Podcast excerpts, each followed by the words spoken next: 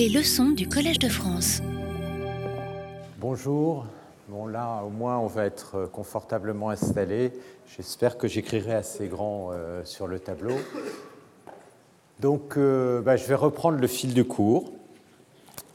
Euh, après l'interruption de cette semaine et de la neige. Donc, bah, on est parti au départ de ce problème qui consiste à essayer de faire de l'apprentissage supervisé, donc de trouver des réponses Y à des questions posées sur des données X. Et dans la mesure où la réponse Y serait unique, on sait que la réponse Y peut s'écrire comme une certaine fonction f de x. Donc tout le problème de l'apprentissage, euh, en particulier de l'apprentissage supervisé, ça consiste à essayer de trouver cette relation entre les données x euh, et la réponse euh, y à partir d'un certain nombre de euh, données que sont les exemples xi pour lesquels on connaît la réponse yi égale f de x. Alors, ce qu'on a commencé par voir, c'est que faire de l'apprentissage supervisé comme ça, au fond, c'est faire donc de l'approximation de fonctions et donc trouver des classes comme ceci de fonctions h qu'on va essayer euh, de chercher de manière à approximer euh, la fonction f qui nous intéresse. Et euh, une des choses qu'on a vues la dernière fois, c'est que si on ne connaît pas les distributions de probabilité des données et des réponses, alors on peut essayer de contrôler l'erreur de façon un peu pessimiste en essayant de contrôler l'erreur maximum qu'on va avoir sur la fonction f. Et ce qu'on avait regardé, c'est la possibilité d'approximer une fonction euh, comme ceci, f à partir euh, euh, d'un élément h qui va être sélectionné par l'algorithme, par exemple l'algorithme des plus proches voisins, ou un autre type d'algorithme comme par exemple de la régression linéaire. Et ce qu'on voudrait essayer de faire, donc, c'est de minimiser l'erreur ici, donc d'essayer de minimiser cette erreur parmi toutes les fonctions qu'on va sélectionner dans notre classe. Et puis évidemment, on ne connaît pas f, donc on va avoir de l'information a priori sur f qui va appartenir à une certaine classe euh, de fonctions, et ce qu'on voudrait, c'est minimiser l'erreur maximum sur cette classe. Et donc, ici, euh, on avait vu euh, l'erreur en normale infinie, c'est-à-dire d'essayer de minimiser le sup sur tous les x dans le domaine entre f de x et h de x. Alors, ce qu'on a vu, c'est que euh, la dernière fois, c'est que quand on commence à essayer de faire ce genre de choses, on se retrouve, quand on est en grande dimension, c'est-à-dire que x appartient à un ensemble RD, c'est-à-dire à un grand nombre de variables V1, VD, eh bien, on se retrouve devant la malédiction de la dimensionnalité, c'est-à-dire que le nombre de fonctions qui vont être nécessaires pour potentiellement bien approximer f est très très grand. Et euh, on va donc avoir besoin de énormément de données pour spécifier la meilleure approximation et avoir une petite erreur. Et ça, on avait vu ça euh, la fois dernière en essayant de regarder si on suppose que la fonction f a simplement une régularité locale comme une régularité lipschitzienne, à quelles conditions est-ce que f va être bien approximé euh, par une fonction, par exemple, euh, obtenu avec un algorithme des plus proches voisins? Et ce qu'on avait vu, c'est que pour que l'erreur soit plus petite que epsilon, eh bien, le nombre d'échantillons dont on a besoin va augmenter comme epsilon à la puissance moins d, où d est la dimension de l'espace. Et donc, évidemment, ça devient des chiffres totalement astronomiques dès que euh, d est grand. Et on va être dans des situations où D est très grand, puisque D est plutôt de l'ordre du million, c'est-à-dire que très très vite, ça va être des nombres qui sont absolument impossibles à atteindre. Alors, à partir de là, ce qu'on a essayé de faire, c'est de se poser la question, est-ce que finalement, les données bien qu'elles appartiennent au départ dans un espace de dimension D, par exemple des images de dimension 1 million, si ça se trouve, les données, elles appartiennent à un, domaine qui finalement est beaucoup plus petit. L'idée étant que si on prend par exemple des images ou si on prend des sons, ou si on prend n'importe quel type euh, de signal, électrocardiogramme, etc., ben, évidemment, il y a des liens entre les variables. Une image, ce n'est pas n'importe quoi, il y a des structures. Et ces liens entre les variables fait que je n'ai pas autant de degrés de liberté que de nombre de variables. Et si ça se trouve, ben, mes données appartiennent à un espace de dimension beaucoup plus petit, c'est-à-dire qu'elles vont se concentrer, par exemple, sur une espèce de surface à l'intérieur euh, de, l'espace. Et si la dimension de la surface n'est pas si grande que ça, eh bien finalement, je ne vais pas me retrouver face à cette malédiction de la dimensionnalité. Donc ça, ça veut dire quoi? C'est qu'on commence à se poser la question du domaine sur lequel X appartient. Et là, on pénètre dans un autre domaine qui consiste à essayer de comprendre vraiment la nature des données qui vont en général être indexé par un paramètre U, par exemple dans le cas d'une image. U, ça va être euh, la position dans l'image. Et euh, par exemple, dans le cas d'un signal temporel, euh, bah, U, ça va être le temps. Et la question qu'on va se poser, c'est est-ce que x de U, on peut le décrire avec un nombre très réduit de paramètres Alors, outre les problématiques évidemment d'apprentissage, il y a toutes les questions qu'on se pose en traitement du signal, par exemple être capable de comprimer le signal avec un nombre minimum de bits, être capable de faire du débruitage, c'est-à-dire euh, euh, identifier le domaine où X appartient par opposition au domaine où le bruit vit, et puis reprojeter sur le domaine où le signal appartient de manière à éliminer le bruit. Il y aura notamment une conférence euh, à partir de 11h15 de Jean-Michel Moral qui vous fera une espèce de panorama euh, des euh, techniques actuellement les plus efficaces pour faire du débruitage. Donc, cette question-là fait partie plutôt aussi de ce qu'on appelle le traitement du signal et où, d'une certaine manière aussi, l'apprentissage non supervisé, c'est-à-dire des questions où on n'essaye pas de répondre à une réponse supervisée en donnant des labels, mais vraiment d'identifier éventuellement à partir des exemples là où se trouve euh, l'ensemble des données.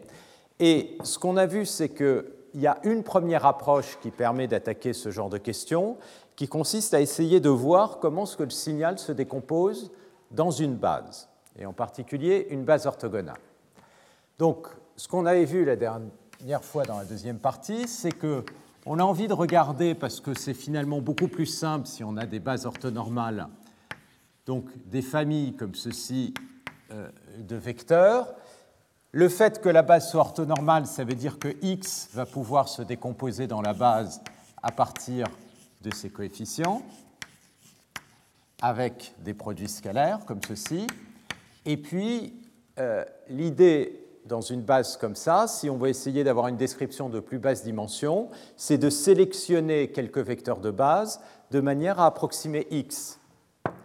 Et la première technique qui vient immédiatement à l'esprit, c'est de prendre une approximation linéaire. Donc on a vu, il y a deux approches, et ça c'est quelque chose qu'on retrouvera partout. Il y a toujours cette espèce de dichotomie, opposition entre les approches linéaires et non linéaires. Donc une approche linéaire, ça va consister à sélectionner parmi tous ces vecteurs, a priori, m vecteurs. Et on peut toujours considérer que les m qu'on va prendre, ce sont les m premiers, c'est-à-dire approximer x par sa décomposition sur les m premiers vecteurs. Donc du coup, je n'ai plus que m variables pour décrire x, les m variables étant les produits scalaires, autrement dit les coordonnées dans la nouvelle base orthogonale. Alors évidemment, si on fait ça, alors à quoi ça correspond? Ça correspond en fait à projeter x sur l'espace vectoriel VM qui est généré par les m premiers vecteurs. Donc le vecteur x, je projette là-dedans, ça c'est xm, ça c'est x, et évidemment j'ai une erreur ici qui va être l'amplitude de la différence entre les deux vecteurs. Alors comme je suis dans une base orthogonale ici, eh ben, l'erreur, elle peut se calculer. x moins xm, bah, ça va être la somme de tous les coefficients que je n'ai pas pris. Et donc l'erreur, c'est-à-dire la norme au carré de la différence, ça va être la somme de tous les coefficients que j'ai éliminés.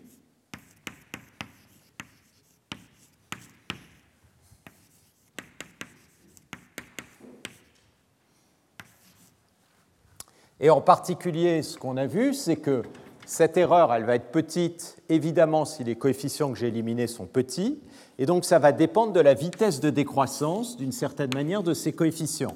Si je regarde l'amplitude des coefficients, eh bien, si les coefficients décroissent rapidement, en fonction de k, eh bien, je vais avoir une petite erreur, le résidu ici va être petit. Et donc, ce qu'on avait vu, c'est qu'en particulier, si par exemple, je sais que les produits scalaires ont une décroissance du type euh, k à la puissance moins alpha, alors l'erreur, ben, je vais pouvoir la borner par euh, c carré sur, alors si alpha est plus grand que 1,5, 1 moins 2 alpha, m à la puissance 1 moins 2 alpha. C'est-à-dire que l'erreur va décroître vite si alpha est grand. Donc ça, c'était la première stratégie qui était euh, la stratégie linéaire, consiste à dire je projette sur un espace prédéfini par les m premiers vecteurs. Évidemment, plus euh, m est grand, plus l'espace est grand et plus l'erreur va être petite. La deuxième stratégie a été de se dire on peut faire potentiellement nettement mieux, et je l'avais illustré dans le cas de euh, l'approximation de fonctions régulières. D'une certaine manière, l'approche linéaire, ça a consisté à faire un échantillonnage uniforme, de faire quelque chose d'adaptatif. Et là, quelque chose d'adaptatif, ça voudrait dire prendre m vecteurs, mais au lieu de prendre a priori toujours les mêmes indépendamment du signal x, on va prendre des vecteurs qui s'adaptent au signal. Et donc prendre des vecteurs qui s'adaptent au signal, ça veut dire que je vais sélectionner les indices comme ceci en fonction de x. Et ce qu'on avait vu, c'est que l'idée naturelle, ça va être évidemment encore une fois de minimiser l'erreur. L'erreur minimum, c'était évidemment la différence avec x, c'est donc la somme de tous les coefficients que je n'ai pas pris. Et cette erreur, elle va être minimum si les coefficients que je prends sont les plus grands possibles. C'est-à-dire que ceux que je ne prends pas sont les plus petits possibles. Et donc IM, ça va être l'ensemble de tous les indices tels que les produits scalaires sont, disons, au-dessus d'un seuil qui est ajusté de manière à ce que je n'ai que m éléments dans IM. Donc ça, c'est la deuxième euh, stratégie possible. Ça devient beaucoup plus subtil parce que chaque fois que x change, on fait une approximation euh, qui est différente. Alors, d'une certaine manière, ça, ce n'est pas vraiment de la réduction de dimensionnalité, dans la mesure où on va se retrouver avec toujours des coefficients, mais il y en a que quelques-uns qu'on a pris, mais les coefficients non nuls, ils vont se balader un peu n'importe où. D'accord? Ce n'est pas qu'ils restent toujours dans le même espace, c'est qu'ils peuvent se balader. Par contre, j'en ai très peu de non nuls. Ce qu'on va voir, ce sera un peu plus tard, c'est qu'en en fait, une fois qu'on a été... Alors, quand est-ce que cette erreur est petite? Cette erreur est petite si évidemment les coefficients qu'on a éliminés sont tout petits, ça veut dire que le signal lui-même a une énergie qui est concentrée sur quelques coefficients, et le reste sont des coefficients négligeables qu'on a éliminés. Ce qu'on va voir, c'est qu'une fois qu'on a une description comme ceci, parcimonieuse, parcimonieuse, ça veut dire qu'il y a peu de coefficients non nuls, mais éventuellement on ne sait pas où ils sont, eh bien, on peut faire de la réduction de dimensionnalité, on peut faire des combinaisons aléatoires, calculer des coefficients aléatoires de ces euh, coefficients non nuls, et en prendre un nombre très restreint, c'est ce qu'on appelle du compressive sensing, qui permet ensuite de faire de la réduction de dimensionnalité dès qu'on a de la parcimonie. Donc une fois qu'on a de la parcimonie, on est capable de faire de la réduction de dimensionnalité. Ça, on va le voir euh, ensuite. Le point clé, c'est quand même être capable d'arriver à une description avec très peu de coefficients non nuls. Donc, tout cela, on l'a fait de façon un peu générique, c'est-à-dire j'ai dit si j'ai une base orthogonale, ben, je peux essayer euh, d'adopter telle stratégie ou telle autre stratégie. Et évidemment, maintenant se pose la question quelle va être la bonne base orthogonale pour euh, obtenir des bons résultats sous cette forme? Et c'est là qu'on arrive à l'analyse harmonique et aux bases de Fourier.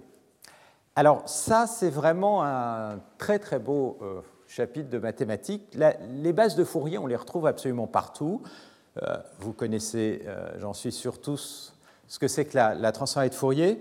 Ce que je vais faire aujourd'hui, c'est je vais revisiter un peu ces idées, notamment parce que la transformée de Fourier, ça se retrouve partout en analyse de données. Ça se retrouve, alors évidemment, d'abord euh, quand on commence à faire du traitement du signal, des signaux en fonction du temps, pour faire ce qu'on appelle du filtrage, que ce soit euh, en une dimension, en deux dimensions, mais aussi quand on commence à essayer de regarder où sont les données dans un espace, qu'on va essayer de représenter ces données en essayant de découvrir la variété sur laquelle ces données se trouvent, eh bien pour décrire une variété comme ceci, on a besoin d'essayer de décrire ce domaine avec sa, courbure et euh, sa forme globale. Et pour faire ça, eh bien, ce qu'on peut faire, c'est de calculer des fonctions oscillantes qui vivent sur ce domaine, c'est-à-dire on va retrouver des transformées de Fourier sur la variété. Alors la transformée de Fourier, elle est, je disais, un peu partout. Je vais la reprendre en une dimension en essayant de montrer pourquoi ce que c'est un outil aussi générique et euh, tellement important dans tous ces problèmes. Donc c'est là-dessus que je vais passer le reste du cours aujourd'hui. Et il y a plusieurs thèmes qui vont apparaître derrière. Évidemment, la question de la régularité. Ce que j'avais expliqué la dernière fois, c'est que finalement, avoir une euh, représentation parcimonieuse, c'est d'une certaine manière exprimer une régularité sous-jacente du signal. Et ça, c'est évidemment l'approche classique de la transformée de Fourier. Toutes les notions de régularité au sens des dérivés de Sobolev, de Helder, etc., s'expriment tout simplement par le fait que le signal est parcimonieux dans une base de Fourier, c'est-à-dire les coefficients décroissent vite. Alors, je vais prendre euh, le point de vue euh, pour décrire la transformée de Fourier qui consiste à essayer de regarder ce qui se passe quand on translate des signaux. Donc la transformée de Fourier, elle est profondément liée à la notion de translation, parce que si on essaye de diagonaliser les opérateurs de translation, eh bien, on tombe sur la base de Fourier. Et c'est pour ça que c'est tellement important, même dans un cadre géométrique comme ça, parce que quand on va se poser la question comment est-ce qu'on fait pour se déplacer dans l'espace tout en restant sur une surface, et qu'on regarde l'opérateur qui va nous euh, déplacer comme ça sur la surface, qui va être un opérateur de diffusion, eh bien, on va tomber sur la notion de Laplacien, et quand on va diagonaliser le Laplacien, on va tomber sur la transformée de Fourier. Donc, la transformée de Fourier apparaît partout parce que c'est la base qui va diagonaliser d'une certaine manière les déplacements.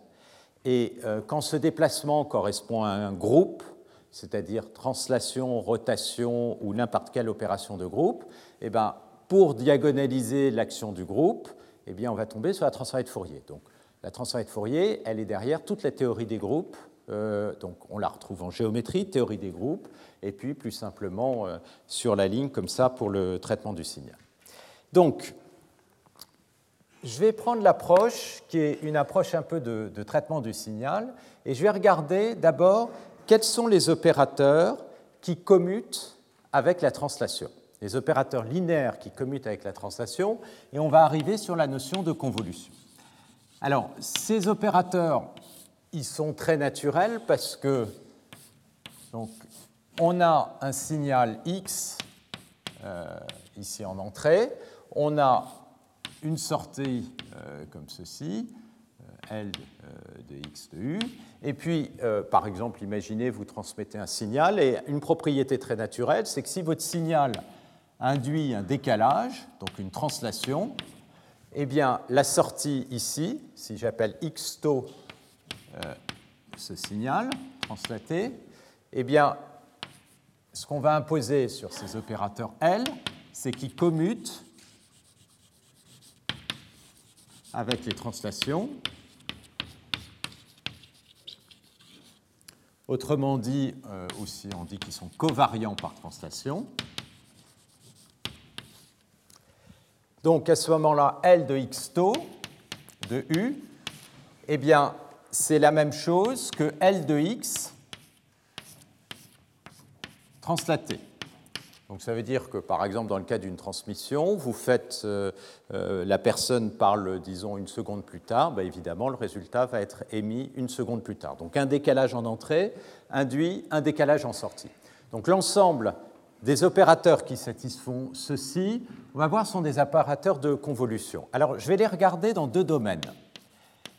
Euh, un autre thème qui va apparaître aujourd'hui, c'est la correspondance je vais peut-être le faire sur un autre tableau, entre analogique et euh, discret. Ça, c'est une gymnastique qu'on va faire constamment euh, aussi dans ces différents cours. C'est qu'on va passer des signaux analogiques aux signaux discrets comme si c'était pratiquement la même chose. Parce que de fait, c'est quasiment pareil. Alors, pourquoi c'est pareil et comment ça va s'exprimer? On va le voir ici. Donc, un signal analogique,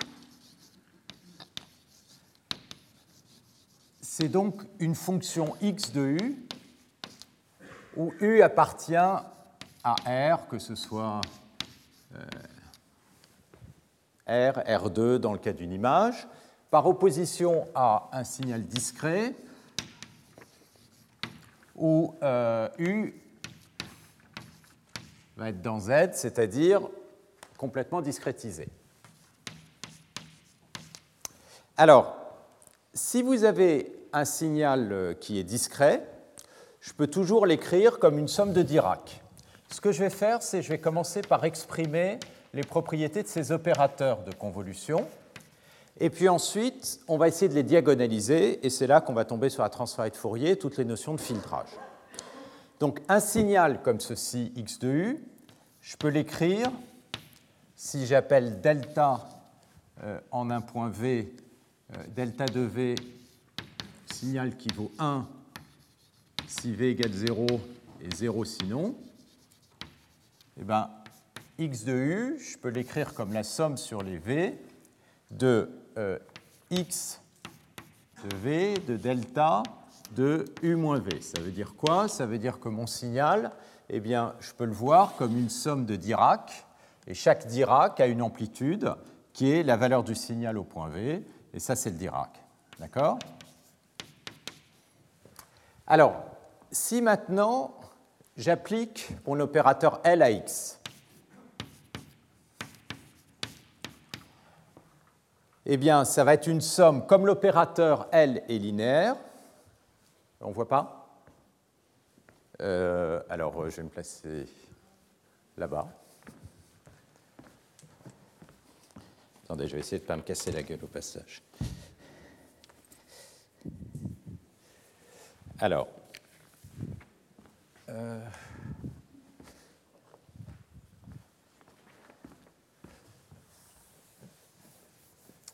on va donc exprimer le fait que l'opérateur soit linéaire et covariant par translation. Donc L appliqué à x, hein, j'ai ma somme là-bas, c'est-à-dire la somme sur V. L de la somme, c'est la somme de euh, l'opérateur. x de V, c'est une constante, donc je peux l'écrire, euh, donc je peux commencer, je vais l'écrire en deux étapes. L de V de delta de U moins V. Et comme mon opérateur est linéaire, c'est la même chose que la somme sur V, des x de v de L de delta de U moins V. Donc, la question, c'est quelle est la réponse à une impulsion? Si j'ai un delta de U, je vais avoir une sortie ici que je vais L de delta de U, c'est ce qu'on appelle, qui va être un certain H, c'est ce qu'on appelle la réponse impulsionnelle en traitement du signal. Donc ça va me fixer, permettre de fixer tout le vocabulaire au passage. Donc, ici, cette réponse impulsionnelle, elle a été translatée de V. Comme je sais que mon opérateur, il est covariant par translation, eh ben, si je translate l'entrée, ça va translater la sortie, c'est-à-dire ça va me donner H de U moins V. Et ce qu'on voit ici, c'est qu'un euh, opérateur comme ça donc, a une expression très particulière, et ça, ça s'écrit sous forme d'une convolution. Ça, c'est x convolé à note comme ceci. Et si vous faites un changement de variable v' égale v moins u, eh bien vous vérifiez que ça, c'est la même chose que x de u moins v, h de v. Autrement dit, c'est quelque chose qui commute. Donc ça, c'est dans le cas discret. Dans le cas analogique, on a exactement la même chose. Dans le cas analogique, le Dirac discret qui est ici, c'est-à-dire 1, 0, eh bien, on va le remplacer par une masse de Dirac, c'est-à-dire une mesure dont, qui est entièrement concentrée au point 0. Donc ça, c'est ce qu'on appelle une distribution, c'est une limite de fonction qui se concentre en 0. Et la propriété d'une telle distribution, c'est que si je l'intègre contre n'importe quelle fonction f de u, ici maintenant u c'est une variable analogique, eh bien si j'intègre ça contre un Dirac. Comme le Dirac, il est à la fois ponctuel, donc ça veut dire que ça va dépendre que des valeurs de f au point 0. Et comme le Dirac, il a une masse est égale à 1, et donc la définition d'une distribution comme ceci, pour toute fonction continue, ça va me donner f de 0.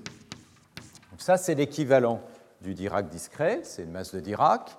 Et maintenant, n'importe quelle fonction de la même manière, ah excusez-moi, je ne devrais pas l'appeler f, je devrais l'appeler x. Alors, ici, on est sur des signaux.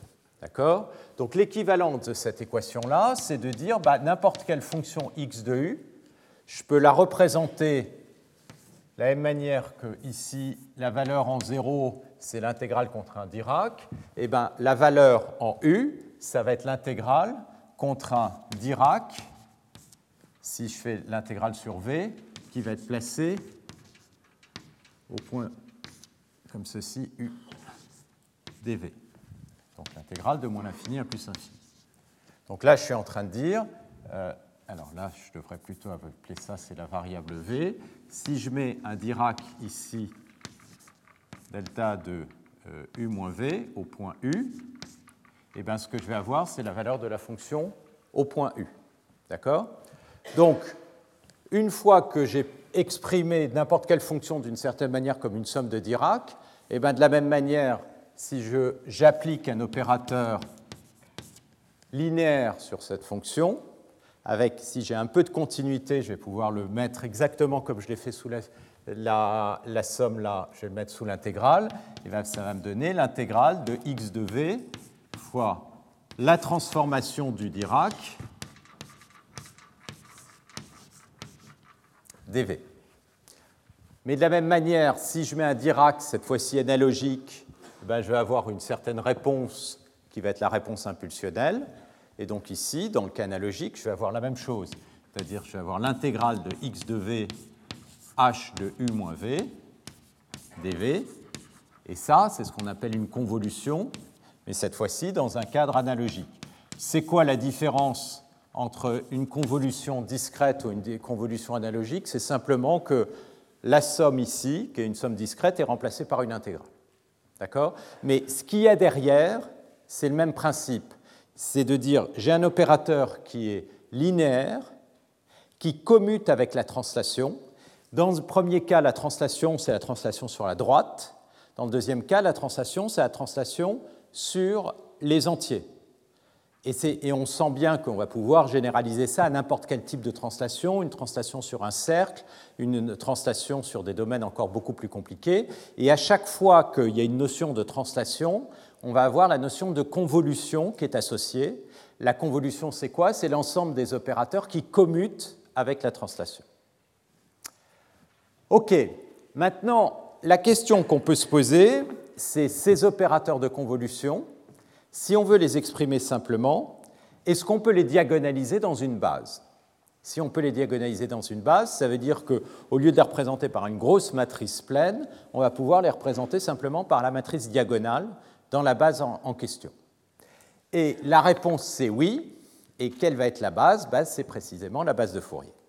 Alors, pour voir ça, eh bien, et ça va donner le fameux théorème de convolution qui dit que n'importe quelle convolution, eh ben, c'est un produit dans une base de Fourier. Alors je vais me placer là-bas et on va le faire d'abord en analogique, comme ceci. Donc,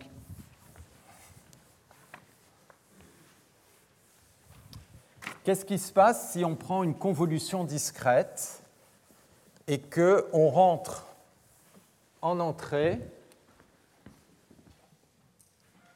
une exponentielle, donc un signal E oméga euh, de U qui est E puissance I oméga U.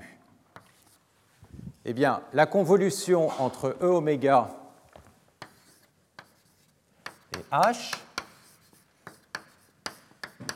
ben, je peux l'écrire comme, pardon, ici c'est une somme discrète, somme sur V de E oméga de U moins V, c'est-à-dire E puissance I U moins V, fois H de V. Comme ceci. Et donc évidemment, bah, l'exponentielle, je peux l'écrire comme un produit des deux exponentielles. Je peux sortir e puissance i oméga u.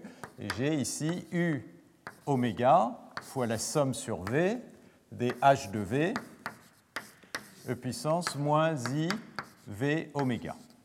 Et ce qu'on voit immédiatement, c'est qu'effectivement, j'ai bien un vecteur propre. Je récupère ici mon exponentielle, c'est-à-dire mon signal d'origine, multiplié par une constante et cette constante, c'est quoi? C'est la série de Fourier, c'est la somme des h de v e puissance moins i oméga v. Donc, ce qu'on voit ici, c'est que l'exponentielle, eh ben, elle va ressortir sous forme d'exponentielle, multipliée par une constante. Et cette constante h de oméga, ça, ça s'appelle en traitement du signal la fonction de transfert.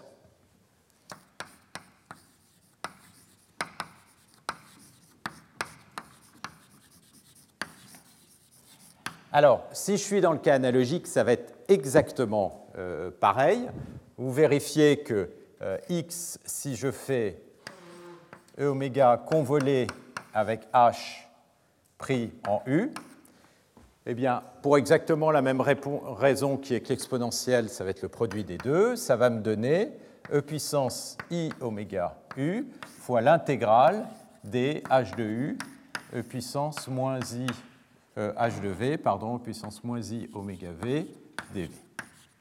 Et ça, dans le cas analogique, la somme, elle est remplacée par l'intégrale, c'est ce qu'on appelle, je vais toujours le noter h de oméga, c'est ce qu'on appelle l'intégrale de Fourier.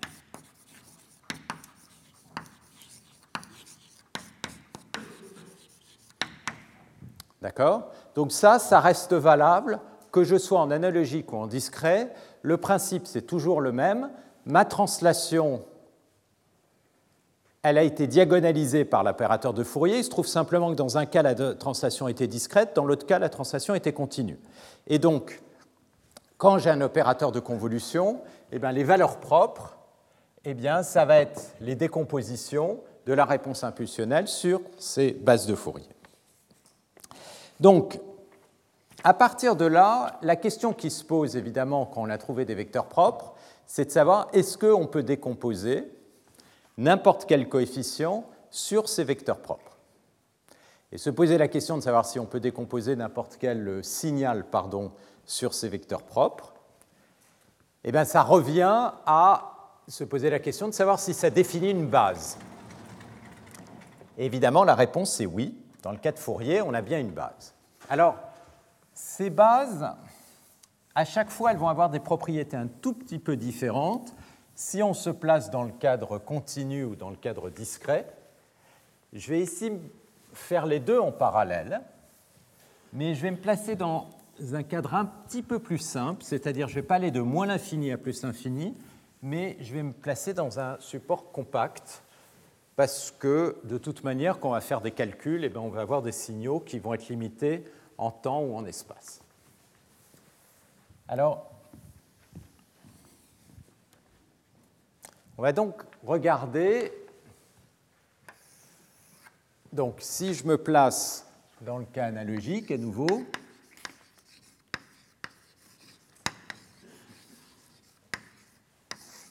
j'écris assez grand, ça va?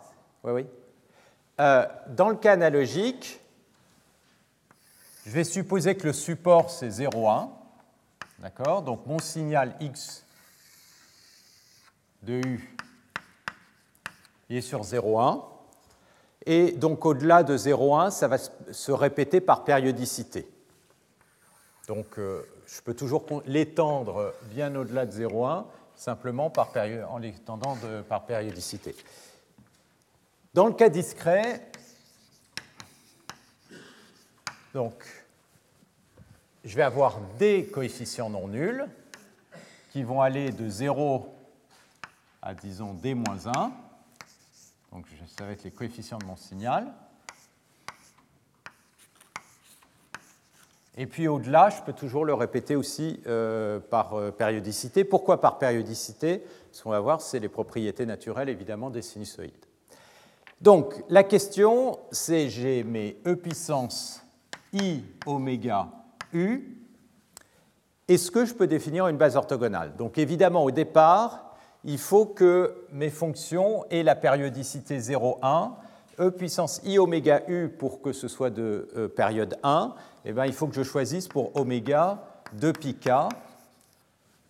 Et donc, je vais naturellement être amené à considérer ces fonctions-là. Et le théorème euh, de base, qui est le théorème des séries de Fourier, consiste à observer que si je considère toutes ces fonctions, c'est-à-dire les exponentielles e puissance i de pi k u pour n'importe quel entier k, eh bien ça c'est une base orthonormale des fonctions définies sur 0,1. Alors, ça va être l'espace L2 de 0,1. Alors, ça veut dire quoi? Cet espace, c'est quoi? C'est l'espace des fonctions L2 de 0,1 c'est l'espace des fonctions qui sont d'énergie finie. Donc la norme sur cet espace, c'est tout simplement l'intégrale des coefficients au carré entre 0 et 1 et qui doit être euh, finie. Alors, base orthonormale, ça veut dire quoi? Ça veut dire déjà que les vecteurs sont orthogonaux. Alors, ça, ça se vérifie assez simplement. Vous vérifiez que e puissance i de pi k u fois e puissance i produit scalaire avec une autre fréquence k'u, c'est-à-dire l'intégrale entre 0 et 1 de e puissance, donc c'est ce vecteur fois le deuxième complexe conjugué intégré, donc ça va me donner 2pi fois k, le deuxième complexe conjugué, ça va me faire moins k' u du, et ça, effectivement, ça va être 0 à moins que k soit égal à k'. D'accord? Donc on a bien des vecteurs orthogonaux. Évidemment, la difficulté pour démontrer que ça c'est une base orthonormale, c'est de démontrer que n'importe quel x là-dedans peut se décomposer sous cette forme, c'est-à-dire que je vais avoir une série qui va aller de moins l'infini à plus l'infini, qui va bien converger avec, si je l'écris sous forme de produit scalaire, avec euh, ces vecteurs e puissance i de pi k, u vers cette fonction x de u. Donc ça, c'est la base de la théorie des séries de Fourier. Ça se démontre par exemple avec la formule de Poisson. Ça, je ne vais pas le démontrer ici. C'est un résultat tout à fait classique. Et je vais faire plutôt l'équivalent immédiatement de l'autre côté dans le cas discret. Donc dans le cas discret, ça va être quoi l'espace? Bah, L'espace, déjà, euh, les sinusoïdes que je vais considérer, c'est des sinusoïdes sous la forme e puissance i oméga u, pareil. Là, ça va être des sinusoïdes qui sont de période d. Donc pour qu'elles soient de période d, je vais prendre pour oméga, bah, il faut que ce soit 2pi k euh, sur d. Donc ma famille de sinusoïdes, ça va être les e puissance i de pi k sur du. Et la variable k, eh ben, j'ai k valeurs possibles, de 1 à d, de 0 à d-1. Et là, le théorème, ça consiste à dire que cette famille de vecteurs, eh ben, c'est une base orthogonale. exactement pareil, hein, de mon espace de signaux, c'est-à-dire de dimension d, c'est-à-dire, peux écrire RD ou CD, d'accord? C'est les vecteurs de d coefficients à valeur complexe. Alors ça, c'est beaucoup plus facile à démontrer. Donc là, on est dans l'espace euclidien. Donc euh, la norme, le produit scalaire, bah, c'est euh, de deux vecteurs. Vous avez déjà vu, si vous avez un x et x', c'est somme des x de u, x' complexe conjugué de u sur les valeurs. Et pour démontrer qu'elles sont orthogonales, bah, vous faites simplement le calcul, vous faites la somme et vous verrez tout de suite c'est 0. Mais là, on est dans un espace de dimension d. On a des vecteurs orthogonaux dans un espace de dimension d, donc ça définit une base orthogonale. Donc toute la difficulté des séries de Fourier, évidemment, dans le cas fini, euh, devient évidente et on démontre facilement donc, ce théorème. Donc du coup, dans un cas comme dans l'autre, on a des bases. Et comme on a des bases, eh ben, on va pouvoir décomposer notre signal sur la base. Et à partir de là, on peut oublier de savoir si c'est continu ou discret, peu importe. On a notre signal qu'on décompose dans la base de Fourier, et puis voilà, on, et on travaille sur les coefficients de Fourier. Donc, juste quand même, euh, je vais me placer maintenant au milieu, on va regarder les propriétés importantes. Donc, qui vont découler du fait que, notamment, c'est une base orthogonale, mais aussi ça diagonalise les opérateurs de translation.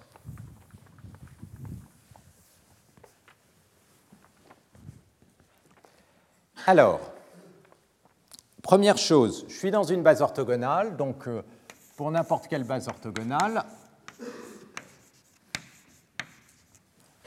je vais avoir que x va pouvoir se décomposer comme le produit scalaire de x avec les gk, gk, vecteurs de base. Et puis, je vais avoir que la norme de x carré, ça va être la somme des coefficients au carré.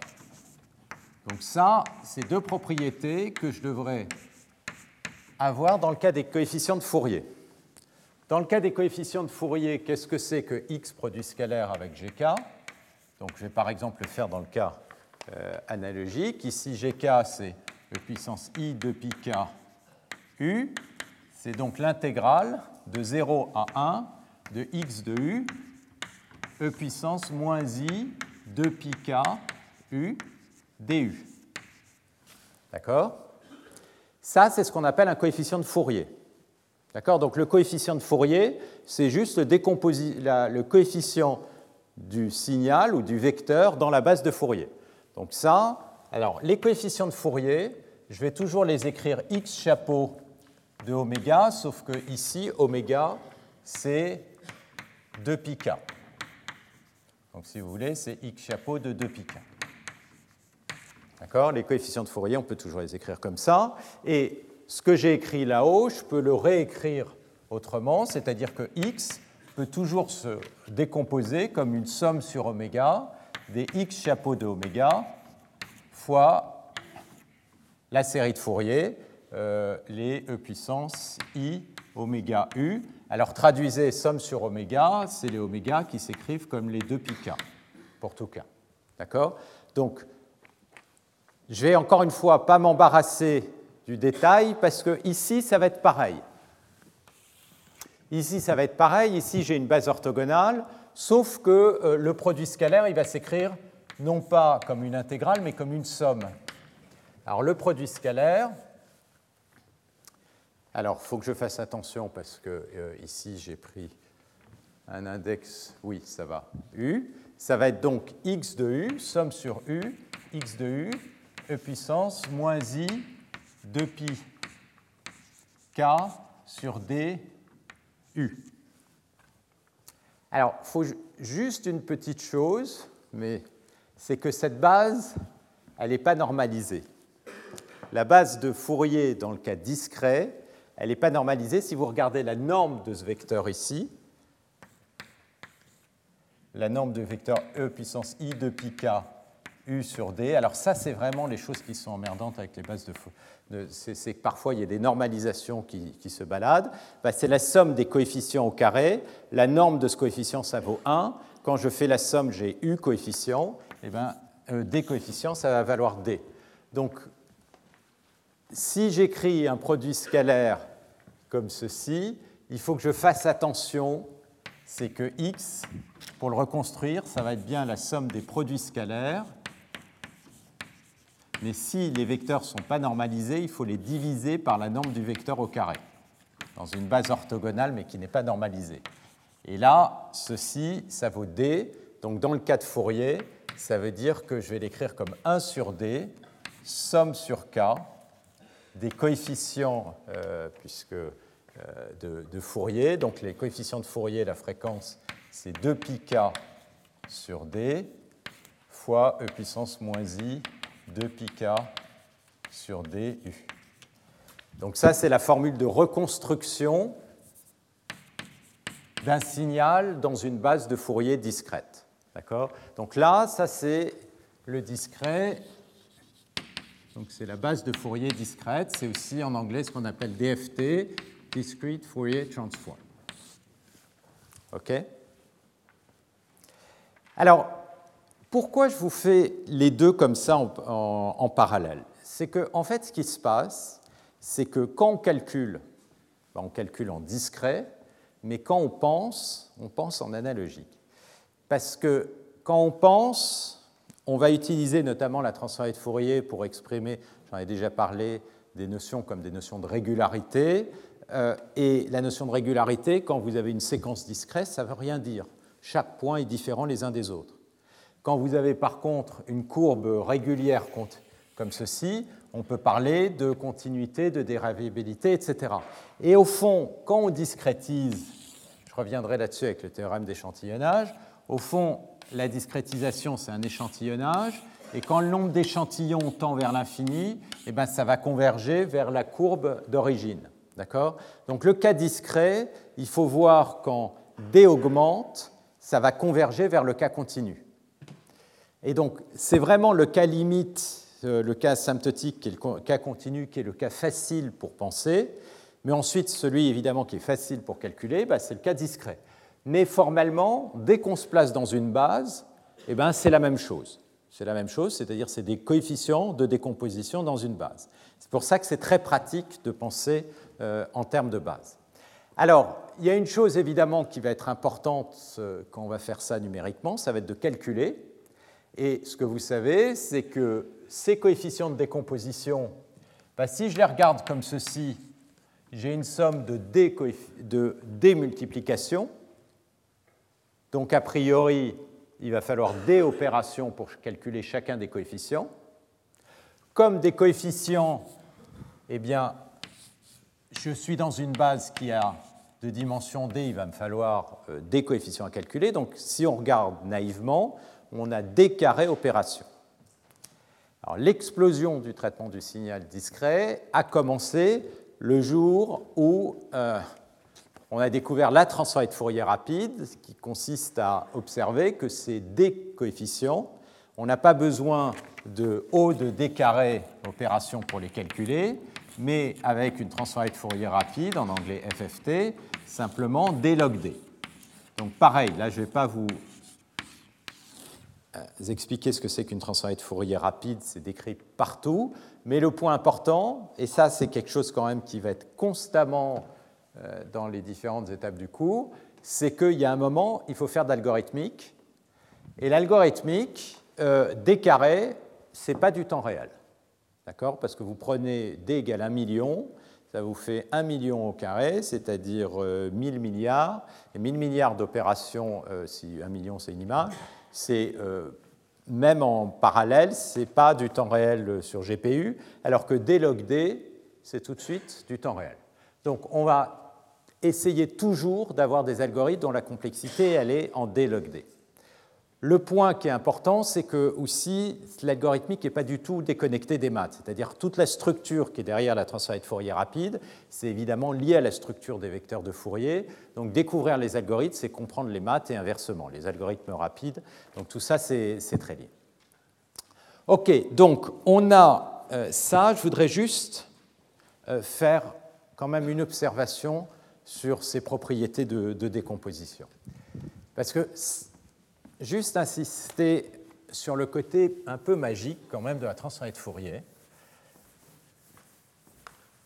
c'est le fait que c'est pas du tout, du tout, du tout intuitif de réaliser qu'une fonction peut se décomposer comme une somme de sinusoïdes. Donc si je prends une fonction sur 0,1,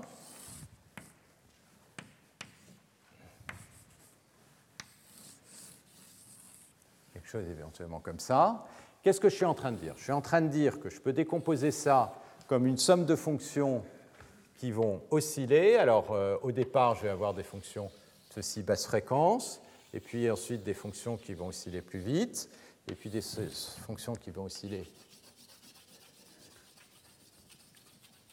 beaucoup plus vite. Qu'est-ce que je dis quand euh, je dis que ma fonction se décompose en Fourier? Ça veut dire que je prends cette fonction x de t, je la décompose en multipliant chacune de ces sinusoïdes par une amplitude, puisque je suis en train de dire x de t peut s'écrire comme une somme sur oméga des x de oméga. Alors ça, c'est vrai en discret ou en continu, hein, peu importe. E puissance i oméga u. Donc je multiplie chacune de ces sinusoïdes par cette amplitude x de oméga, que j'ajuste. Ça, c'est mon axe des fréquences. Et je vais récupérer ça. Donc c'est évidemment pas évident parce que pour récupérer cette transition très rapide, bah, je vais avoir besoin d'une sinusoïde qui varie très vite. Simplement, cette transition rapide, elle n'existe que en ce point-là. Et partout ailleurs, il a fallu qu'il y ait un phénomène de cancellation miraculeux qui fait que j'ai plus du tout de haute fréquence ici et ici, j'en ai que ici. Donc sur les maths, on le voit apparaître, mais c'est extraordinairement peu euh, intuitif. Alors il y a un élément quand même qui est très important, c'est de comprendre la nature de cet axe de fréquence. Cet axe de fréquence, donc la fréquence, euh, pardon, elle augmente comme ça, ça c'est basse fréquence, ça c'est les hautes fréquences. Elle mesure la vitesse des oscillations. Donc si vous avez une, les composantes de basse fréquence, ça va correspondre aux grandes structures du signal, et haute fréquence aux détails fins. Si vous avez un signal qui est très régulier, donc un signal qui est comme ceci, Bah, on voit bien qu'on ne va pas avoir besoin de sinusoïdes qui oscillent très vite pour reconstruire ça. Donc le x de oméga va être tout petit, ce qu'on voit bien aussi par le fait que x de oméga, qu'est-ce que c'est? Bah, C'est la corrélation entre le signal x de u et la sinusoïde. Donc du coup, évidemment, sur la période de la sinusoïde, la fonction elle est quasiment constante, ça va être tout petit. Donc le point qui est important, c'est que quand ensuite on regarde dans ce domaine que sont les domaines des fréquences, x de oméga. Si je regarde la décroissance, c'est-à-dire l'amplitude de ces coefficients x de oméga quand la fréquence augmente, eh bien ça, ça va refléter la régularité de ma fonction x. Donc, il y a un résultat, et on va le voir tout de suite le pourquoi d'un point de vue mathématique, mais avant de le voir mathématiquement, c'est juste pour bien le comprendre, qui va être très important, c'est que la vitesse de décroissance des coefficients de Fourier, ça vous donne la régularité de la fonction. Et souvenez-vous, qu'est-ce qu'on a fait et pourquoi est-ce qu'on arrive vers la transformée de Fourier? C'est parce que l'idée, c'était de se dire, ah, mais dans ma base orthogonale, je vais simplement garder que m coefficients. Et je vais mettre à zéro tout ça et je vais espérer que l'erreur soit petite. Ben là, on voit bien ce qui va se passer, c'est que l'erreur, elle va être petite ici si les coefficients de Fourier sont petits, et les coefficients de Fourier sont petits si le signal est régulier. Et donc on retrouve cette idée que, dont je parlais depuis le début, c'est de dire si j'ai quelque chose qui est parcimonieux dans une base, c'est un reflet d'une forme de régularité. Mais ici, la régularité qu'on va trouver dans le cas de Fourier, ben, c'est vraiment la régularité classique au sens de la régularité avec euh, l'existence d'un certain nombre de, dérivés. Donc, ça, euh, c'est important. Alors, ce côté non intuitif du fait que des phénomènes transitoires soient tout d'un coup reconstruits par des sinusoïdes, il va devenir un peu plus clair quand on va commencer à travailler avec des structures localisées euh, en temps. Alors, autre propriété donc, de base qu'on va retrouver partout, c'est le théorème de convolution que, que vous connaissez, qui est juste une conséquence du fait que la base de Fourier diagonalise les opérateurs de translation et euh, de convolution. Donc, je vais juste le redonner là. Alors, ce théorème il va être valable dans le cas analogique ou euh, euh, discret. D'accord? Si vous avez un signal euh, X qui est filtré, donc convolé par une certaine réponse impulsionnelle, vous allez avoir un signal de sortie que j'appelle ici Z. Alors, pour que ceci euh, soit bien une quantité qui soit finie, eh ben, je vais supposer que la somme des x de u, si je suis dans le cas infini, ça, ce soit bien convergent. Hein. Donc, soit dans L1, ça, ça me permet de m'assurer que la convolution, elle est bien finie, mais ça, c'est du détail. Eh ben,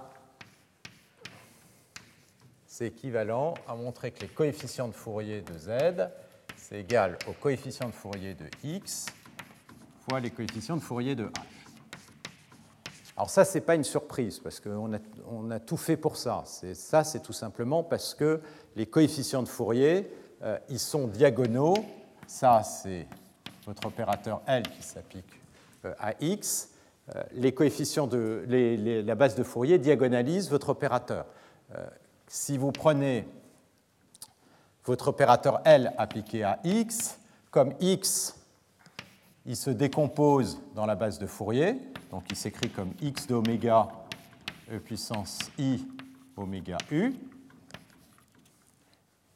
Eh bien l'opérateur L, c'est la même chose que la somme sur oméga des x de oméga.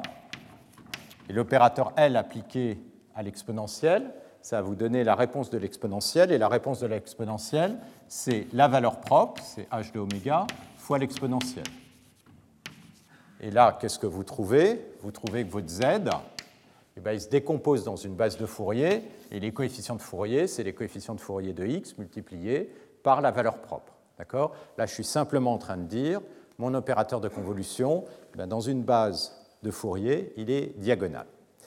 Donc évidemment, ça c'est la base de tous les calculs rapides en traitement du signal, parce que les convolutions, au lieu de les calculer ici, on va les calculer ici en faisant des FFT, en faisant une multiplication et une transformée de Fourier inverse. Ça va être beaucoup plus euh, rapide. Et autre élément de langage, on va parler de filtrage. Alors, suivant votre background, ces notions, vous les connaissez, mais les mots ne sont pas forcément les mêmes. Donc en traitement du signal, et généralement en apprentissage aussi, ces opérateurs de convolution, on les appelle des opérateurs de filtrage. Pourquoi? Bah, Simplement à cause de cette propriété de convolution.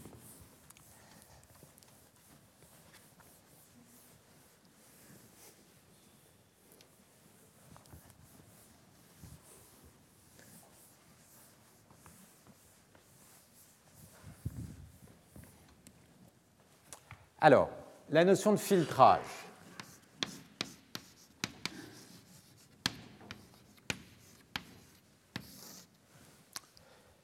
Ben, L'idée, c'est que en Fourier, c'est un produit. Donc, ce qu'on a envie, c'est de créer des opérateurs qui vont laisser passer certaines fréquences et en éliminer d'autres. Imaginez par exemple que vous vouliez lisser un signal. Donc, vous avez un signal comme ceci qui est qui a des discontinuités, et vous voulez enlever les hautes fréquences, et donc récupérer quelque chose de plus régulier. Bah, dans le domaine de Fourier, ça veut dire quoi? Ça veut dire que votre x de oméga, vous voulez couper les hautes fréquences, et c'est exactement ce qu'on va faire quand on va faire des approximations. Et donc on va multiplier par quelque chose qui va être par exemple égal à 1 sur un certain domaine de fréquence, ici moins m sur 2, m sur 2, et 0 ailleurs. Donc le produit, ça va être x de oméga fois le filtre, ici que je vais appeler hm de oméga, qui va donc tuer toutes les hautes fréquences. Donc ça, c'est ce qu'on appelle un filtre passe-bas. Et ce filtre passe-bas, bah, dans le domaine temporel, il s'écrit comme une convolution. D'accord? Et une convolution avec quoi? Avec une réponse impulsionnelle qui correspond à la transformée de Fourier inverse du créneau, comme ceci. Donc, pour voir quel est le filtre qui correspond à cette réponse impulsionnelle, eh ben, on calcule la transformée de Fourier inverse de euh, ce créneau. Alors, si je suis euh, en, euh, avec des signaux qui sont de période 0,1, bah, tout l'axe de fréquence, c'est un axe discret, d'accord? Puisque c'est l'axe, les oméga, ils s'écrivent tous de la force 2πkn, 2πk. Donc vous calculez la transformée de Fourier inverse. La transformée de Fourier inverse, ça va consister à calculer le h de euh, u, qui va être sous la forme de la somme des h de oméga e puissance euh, i de pi k u. k de moins l'infini à plus l'infini. Et ça, ça va vous donner quelque chose qui ressemble à un sinus cardinal, mais périodisé euh, sur 0,1. Et donc, vous allez avoir quelque chose qui a une décroissance dans l'espace très lente, qui va osciller comme ceci. Et puis, si jamais vous le périodisez, ben, ça va avoir une période de taille 1, en l'occurrence ici. Donc, le point, c'est que on a ces notions de filtrage, c'est-à-dire de sélection de fréquences, et c'est ce qu'on va utiliser pour faire de l'approximation. Ce qu'on va utiliser, puisque si jamais vous voulez prendre un signal et l'approximer seulement sur m coefficients de Fourier, comme je l'ai marqué là, ben, comment vous allez le faire? Tout simplement en filtrant. Donc,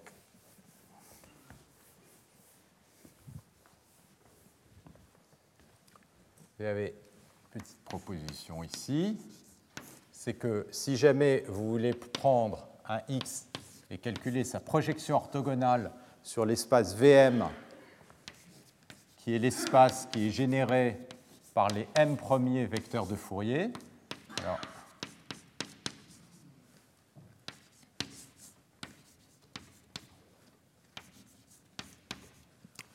eh ben, la projection orthogonale, c'est donc la restriction de x au m premier vecteur de Fourier, ben, elle s'obtient en mettant à zéro tous les autres coefficients. Et mettre à zéro tous les autres coefficients, ça revient à multiplier par une fonction qui vaut 1 entre moins m sur 2 et m sur 2. C'est donc une convolution. Et donc, ça va être tout simplement la convolution de x avec hm. D'accord? Donc, en fait, ce qu'on avait fait sur les bases orthogonales, ben, dans le cas particulier des bases de Fourier, calculer des restrictions, c'est tout simplement faire des convolutions et sélectionner les fréquences euh, correspondantes. Alors, il y a une chose qui va être importante dans le cas de Fourier, ça va être aussi la correspondance avec l'échantillonnage. Cette correspondance, elle est plus ou moins déjà en sous-jacent quand je fais la correspondance entre analogique et discret, mais je vais la mettre de façon un peu plus explicite à travers le théorème d'échantillonnage. Donc là, je vous fais tout le traitement du signal en une heure et demie, grosso modo.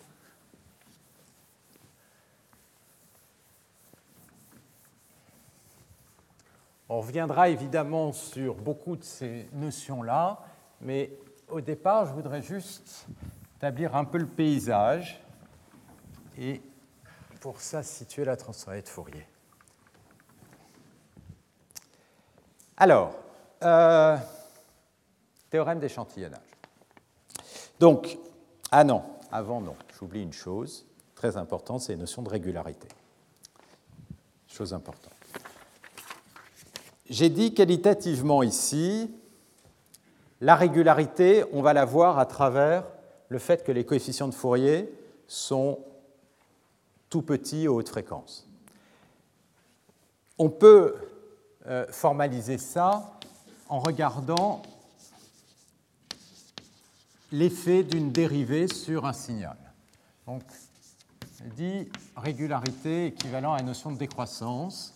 Et ça, évidemment, ça va être très important pour définir tout précisément ces notions de régularité. Si vous regardez la dérivée d'un signal, vous prenez une fonction et vous calculez sa dérivée.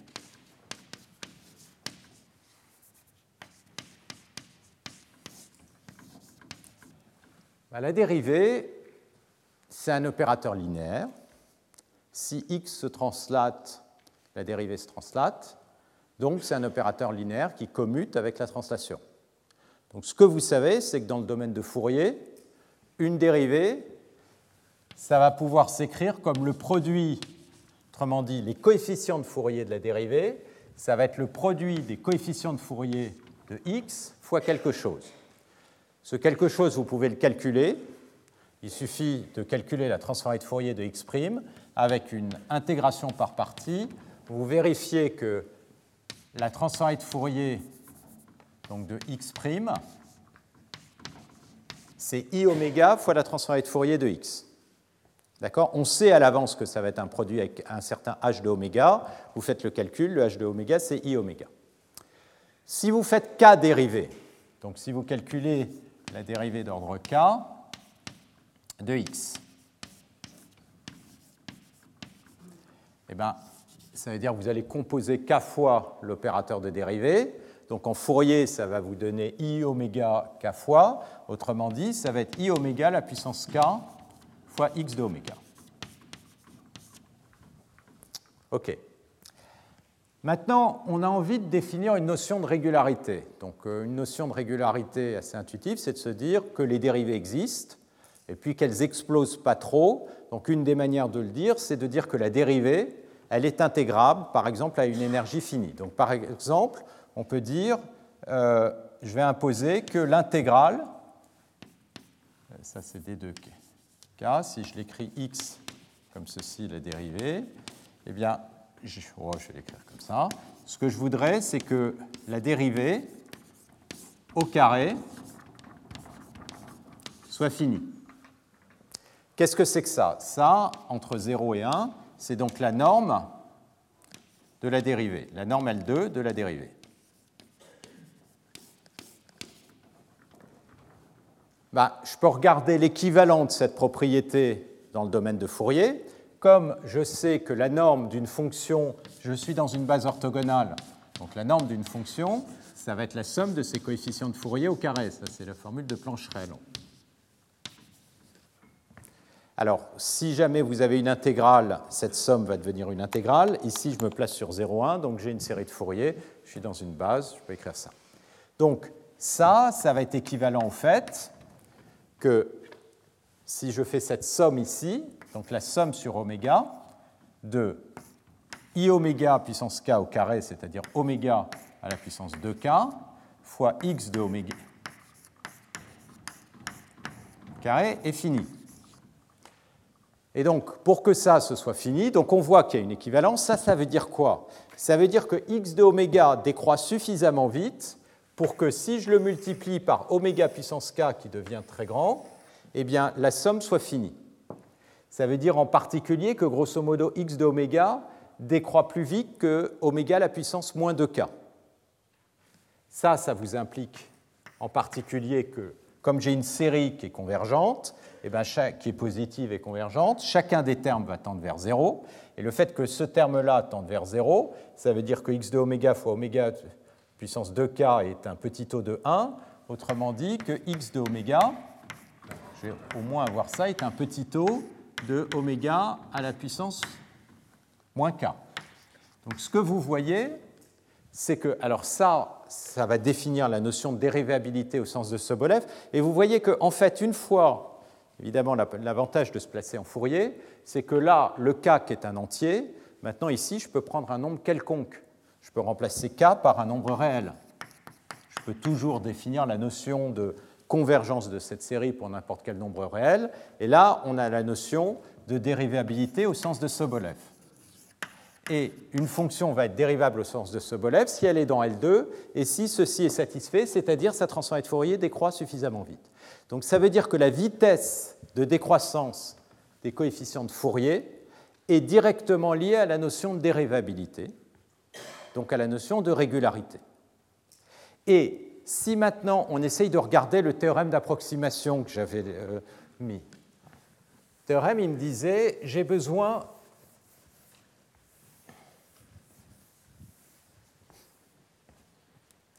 de regarder la décroissance, si vous vous souvenez, des coefficients dans une base. Et si ces coefficients ils sont en haut de k à la puissance moins alpha, eh bien à ce moment-là, ce qu'on avait vu, c'est que l'erreur d'approximation, ça va être un O de m à la puissance 1 moins 2 alpha, pour alpha plus grand que 1,5. Bah, ça, ça se traduit ici en disant si x est dérivable au sens de Sobolev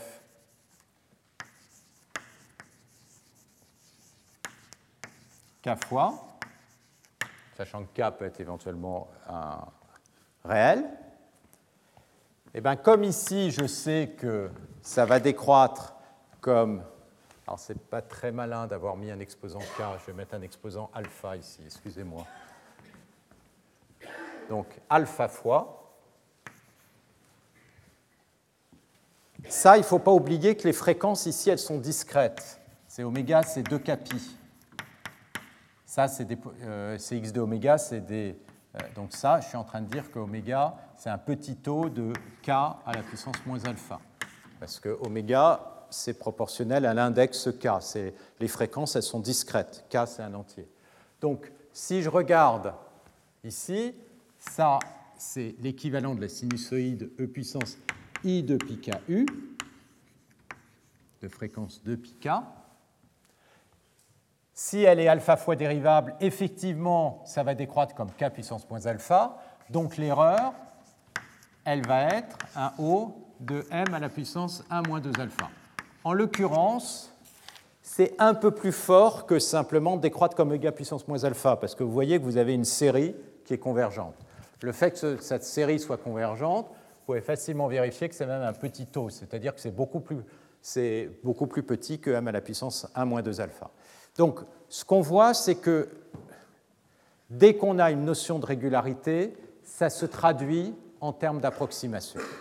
D'accord? Vous allez pouvoir approximer efficacement votre fonction avec peu de vecteurs, là en l'occurrence des vecteurs de Fourier, si vous êtes régulier. Et en fait, toute la théorie de l'approximation s'est construite au cours des 50 euh, dernières années autour de cette équivalence. D'un côté, vous avez un théorème d'approximation, ça va vous caractériser une forme de régularité. Si vous avez une certaine régularité, alors ça veut dire que votre fonction va pouvoir être approximable avec un certain nombre euh, de termes. Donc ça, euh, évidemment, on peut écrire des choses plus fines en, exprimant précisément le fait que vous avez une somme. Mais donc ça, c'est le lien entre régularité et, et euh, transformée de Fourier. Donc, le point qui est important, c'est que la transformée de Fourier, ça va caractériser une régularité, mais une régularité uniforme. Dès que vous avez une discontinuité, d'accord, eh ben, votre fonction, elle a beau être super régulière, si vous avez une discontinuité ici, vous allez considérer que c'est discontinu et vous n'allez pas pouvoir utiliser la régularité en dehors de ce point. Et donc ça, ça va être une des grosses limites de cette définition de régularité euh, dans le cas de Fourier.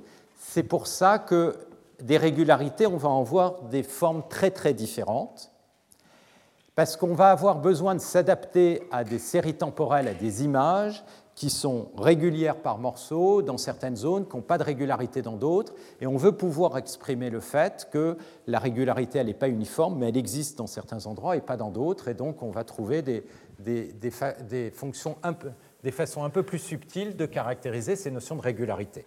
Mais elles sont toutes indirectement relié à la régularité de la transformée de Fourier. C'est pour ça que c'est vraiment, vraiment important d'avoir une bonne intuition de la transformée de Fourier. Et comme je disais, ensuite, quand on va passer sur des données qui sont plus indexées par un axe, mais sur des variétés ou des choses, euh, des choses du même type, à nouveau, on va avoir une transformée de Fourier. Si vous avez une bonne intuition de ce qui se passe en une dimension ou deux dimensions, ben, vous pourrez comprendre ce qui se passe sur des variétés ou ailleurs. Ça va être plus ou moins équivalent. Alors, je vais finir, avant l'exposé euh, de Jean-Michel Moret, sur le théorème d'échantillonnage.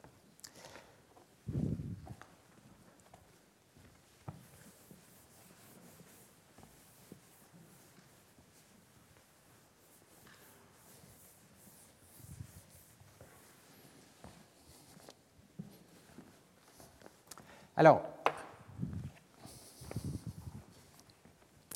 le théorème d'échantillonnage, il va consister à considérer des espaces de fonctions où on a coupé toutes les hautes fréquences. C'est-à-dire, c'est des fonctions x telles que la transformée de Fourier, le support de la transformée de Fourier. Donc, il est inclus dans moins m sur 2, m sur 2. Donc autrement dit, j'ai grosso modo besoin que de m coefficients euh, de Fourier pour euh, les décrire. Donc ce qu'on a vu, c'est que euh, on peut toujours écrire si une fonction comme ça appartient à VM, sa projection orthogonale dans VM de x, c'est x convolé avec un certain filtre HM. Et si x appartient à mon espace linéaire, eh évidemment, c'est équivalent au fait que euh, x peut s'écrire comme x convolé avec Hm. Alors, ça, ça va plus ou moins nous spécifier le théorème d'échantillonnage. Le théorème d'échantillonnage, il dit la chose suivante. Si vous avez un x qui est à bande limitée, donc dans cet espace VM, on va construire une base orthogonale de cet espace VM. Comment on va construire Et ce qu'on va faire, c'est qu'on va décomposer x sur une base orthogonale. La base orthogonale, elle va être obtenue en translatant précisément ces filtres.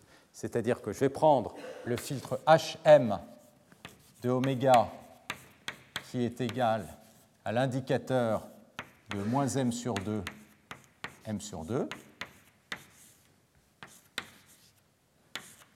oméga, comme ceci.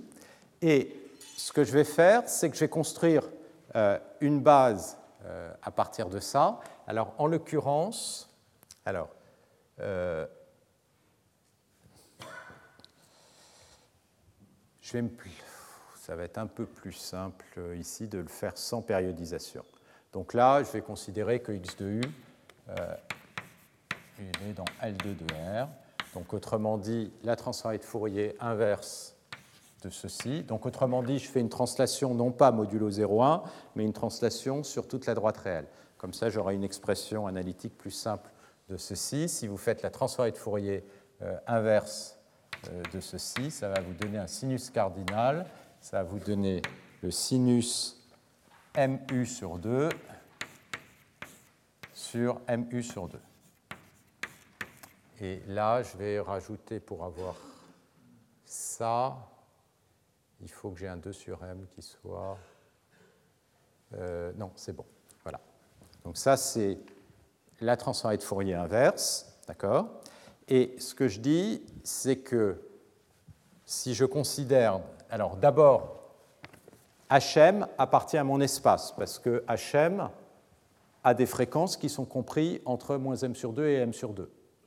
Si vous translatez ce filtre, alors une propriété très importante, je ne l'ai même pas dit, mais euh, quand vous avez un signal qui est translaté, en Fourier, évidemment, ça va être un produit, parce que la transformée de Fourier, c'est la diagonalise la, la translation.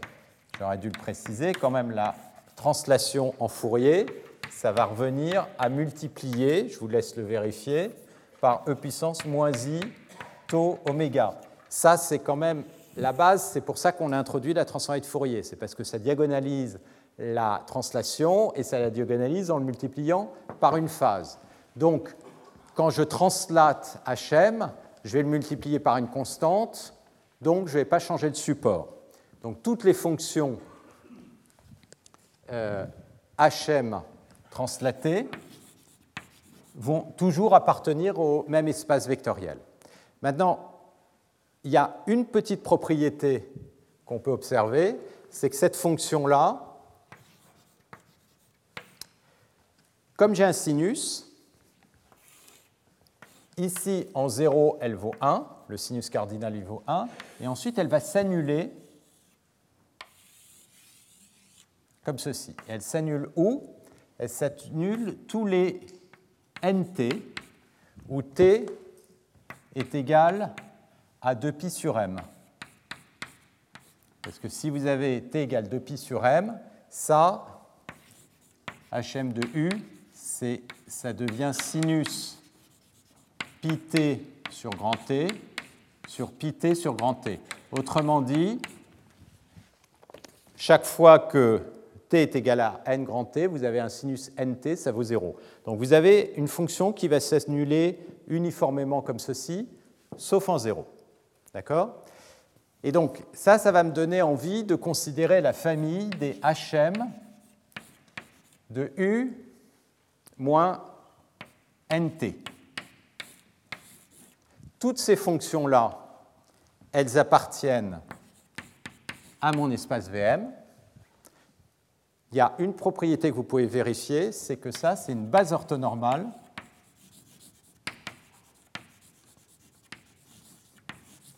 de VM. Vous avez deux bases orthonormales naturelles de VM. La première, c'est la base des sinusoïdes, d'accord Parce que cet espace, il a été construit en restreignant le support des sinusoïdes. Donc, et cet espace, il est généré par les, toutes les sinusoïdes entre moins m sur 2 et m sur 2. Mais cet espace, on peut aussi le construire à partir de ces fonctions. Alors, pour vérifier ça, encore une fois, bah, vous vérifiez d'abord toutes ces fonctions appartiennent bien à l'espace. Vérifiez qu'elles sont toutes orthogonales, ça c'est facile. Vous écrivez leur produit scalaire et vous voyez qu'elles sont zéro. Ce qui est plus difficile, c'est de montrer que n'importe quelle fonction dans VM appartient à ceci, et c'est là que la formule de euh, Poisson intervient. On va le supposer pour arriver au théorème d'échantillonnage. Alors, le théorème, je vous le démontre avant de vous le donner. Et on va comme ça, ça va permettre de voir d'où il vient.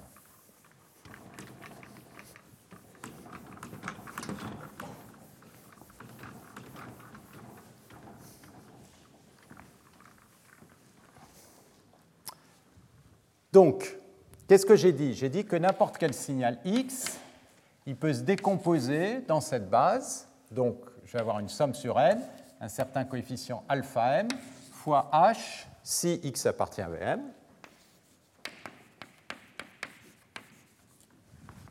Ça, c'est x de u fois h de u moins nt. Je peux l'appeler hm ou ht, peu importe. Mais il y a une autre chose que je sais, c'est que cette fonction, elle s'annule partout, sauf en 0. Donc si je prends x de mt, si j'ai une base, je vais bien avoir ceci ça va être la somme sur n des alpha n de h de mt moins nt. Mais ça, ça vaut toujours 0, sauf quand m est égal à n. Donc qu'est-ce que vous avez? Vous avez que x de mt, c'est tout simplement, et euh, dans ce cas-là ça vaut 1, c'est égal à alpha m. Autrement dit, ce qu'on vient de montrer, c'est que ça, ça s'écrit comme une somme sur n des x de nt fois h de u moins nt. Et là, vous avez le théorème d'échantillonnage, c'est-à-dire que votre signal x, il se décompose à partir des échantillons et se reconstruit par interpolation avec ce sinus cardinal. La condition pour ça, c'est que x soit effectivement représentable comme une combinaison linéaire de ces fonctions, et pour que x soit représentable comme une combinaison linéaire de ces fonctions, il faut qu'il appartienne au bon espace vectoriel, et cet espace vectoriel, c'est quoi? Bah, C'est l'espace vectoriel des fonctions dont les fréquences sont entre moins m sur 2 et m sur 2. Alors, ce qui est évidemment important euh, derrière ça, c'est le fait que on est en train d'exprimer derrière cette propriété de support fréquentiel une propriété de régularité. Le fait que je n'ai pas de fréquence qui soit plus grande que m sur 2, eh ben, ça veut dire qu'entre deux échantillons, la fonction, elle ne peut pas faire n'importe quoi. Elle ne peut pas commencer à avoir des variations brutales comme ça, parce que ça, c'est l'expression du fait que j'ai des plus hautes fréquences. Donc c'est une expression de régularité. Un théorème d'échantillonnage, c'est un théorème qui dit si j'ai telle régularité, alors voilà le nombre d'échantillons dont je vais avoir besoin pour le reconstruire. Et ça, on va pouvoir le généraliser euh, autant qu'on veut. Donc, ce résultat-là, comment on peut le généraliser? Donc, en cinq dernières minutes, ce que je voudrais, c'est juste vous montrer en quoi ce résultat n'a rien de très particulier et on s'arrêtera là. Supposez que je définisse. Alors, ça, je vais appeler ça une base d'interpolation. Ça, c'est ce qu'on on va appeler une fonction d'interpolation.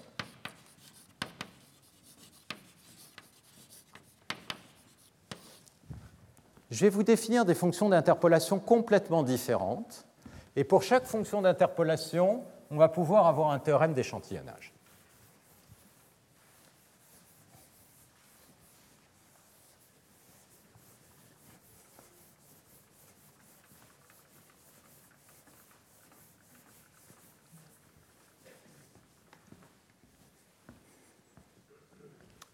Supposez par exemple que vous preniez pour fonction h la fonction qui est égale à 1 sur l'intervalle 0t. D'accord? Bah, Ça, c'est la fonction h de t. Bah, euh, je, vais plutôt pour la, je vais plutôt la centrer, pardon. Je vais la mettre entre moins t sur 2 et t sur 2. Ça, c'est bien une fonction d'interpolation au sens où h de 0 est égal à 1 et h de nt est égal à 0 si n est non nul. D'accord? Je peux considérer l'espace vectoriel Vm qui est l'espace vectoriel qui est généré par les h de t moins nt pour tout n pourrais l'appeler VT parce que là, j'ai plus de. Bah, le théorème d'échantillonnage, il dit tout bêtement théorème si x appartient à VT, alors x peut se décomposer dans cette base, mais comme cette base, elle satisfait cette propriété d'interpolation, je peux le faire en deux étapes, alpha n h de t moins nt, mais comme j'ai une propriété d'interpolation, eh bien, si j'écris x de u et je teste pour u égale nt, je vais tout de suite voir que ça, ça vaut quoi? Ça vaut x de nt. Et donc, ça me dit tout simplement que n'importe quelle fonction se reconstruit à partir de ces échantillons si elle appartient à cet espace. C'est quoi cet espace ici? Eh C'est tout simplement l'espace des fonctions qui sont constantes par morceau sur des intervalles de taille t.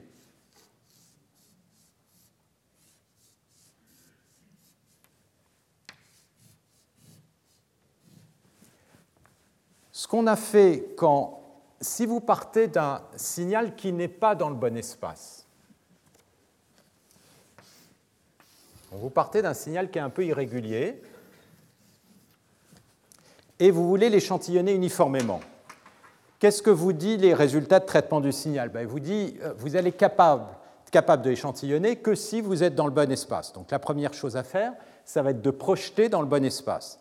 Projeter dans le bon espace, si vous faites ça en Fourier, ça veut dire faire du filtrage, éliminer toutes les hautes fréquences. Donc d'abord, vous allez éliminer toutes les hautes fréquences en faisant un filtrage. Et puis ensuite, vous allez pouvoir échantillonner. Et ça, c'est ce qui nous permet d'éviter ce qu'on appelle l'aliasing, c'est-à-dire de ne pas être trop influencé par les hautes fréquences que de toute manière on n'est pas capable de récupérer. Dans ce cadre-là, ça veut dire quoi? Ben, Ça veut dire qu'au lieu d'approximer la fonction par une fonction euh, qui serait purement de basse fréquence, ben, j'ai une fonction comme ceci. Mon théorème d'échantillonnage, il me dit la fonction, je peux la reconstruire que si elle est dans cet espace, que si elle est constante par morceau. Donc, qu'est-ce que je vais faire? Je vais approximer ma fonction par la meilleure approximation constante par morceau.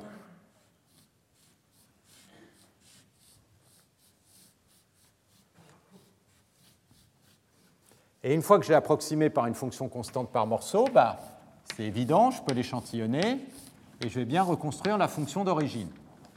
Donc, le théorème d'échantillonnage, d'une certaine manière, il dit que si x appartient pas à vt, alors, quoi, le théorème d'échantillonnage, le, complément, alors il faut calculer la projection orthogonale dans l'espace, et une fois que j'ai calculé la projection orthogonale, je peux l'échantillonner. Alors ça, éventuellement, on peut se dire, euh, c'est pas terrible cette approximation constante par morceau, parce que la fonction d'origine éventuellement était régulière, et tout d'un coup vous l'approximez par quelque chose de pas régulier. Est-ce qu'on peut prendre quelque chose qui est entre les deux? Bah, Vous pouvez choisir une autre fonction h de t. Vous pouvez choisir par exemple comme fonction h de t la fonction qui va être linéaire par morceau, comme ceci. La fonction qui vaut entre moins t et 0, qui est une droite, et puis entre 0 et t, qui est comme ceci. D'accord? Bah, Cette fonction, c'est toujours une fonction d'interpolation. Elle vaut 0 en nt et elle vaut 1 en 0. Donc j'ai bien toujours cette propriété-là. Si ma fonction d'origine s'écrit comme une combinaison linéaire de ces choses-là, elle est caractérisée par ces échantillons. C'est quoi des combinaisons linéaires de ces fonctions-là? Eh Ça va être des fonctions qui vont être sur chacun des intervalles linéaires par morceau, ce qu'on appelle des splines linéaires. Et qu'est-ce que je fais si je veux approximer une fonction sous cette forme-là? Eh bien, ça revient à prendre ma fonction et l'approximer par des, euh, intervalles euh, linéaires par morceau, comme ceci. Ce qui va potentiellement être bien meilleur qu'une approximation constante par morceau si ma fonction est régulière. Je vais avoir des ordres d'approximation meilleurs. Et vous pouvez voir comme ça que vous pouvez créer autant de fonctions d'interpolation que vous voulez et avoir des théorèmes d'échantillonnage et des théorèmes d'approximation. Alors ce jeu, il peut être un peu gratuit parce qu'on on gagne typiquement euh, pas grand-chose si la fonction est uniformément régulière. Là où il va devenir beaucoup plus fin, c'est si on commence à vouloir s'adapter à la régularité du signal. Et ça, c'est quelque chose qu'on va voir euh, la fois prochaine avec les bases d'ondelets. Donc, la fois prochaine, ce qu'on va voir, c'est l'équivalent d'une certaine manière de, ce qu'on a vu là, mais en passant en non linéaire. C'est-à-dire qu'au lieu de se dire on va projeter sur les m premiers vecteurs, on va essayer de se donner comme degré de liberté de projeter sur m vecteurs choisis euh, librement. Et la question, c'est quel type de base permet d'améliorer les approximations avec ce niveau de flexibilité? Et c'est là qu'on va aboutir aux bases d'ondelettes et à la notion de parcimonie. Voilà, on va s'arrêter là, faire une pause, et puis il y aura la présentation de Jean-Michel Morel euh, dans 10, euh, minutes, un quart d'heure. Merci. Retrouvez tous les contenus du Collège de France sur www.colège-2-france.fr.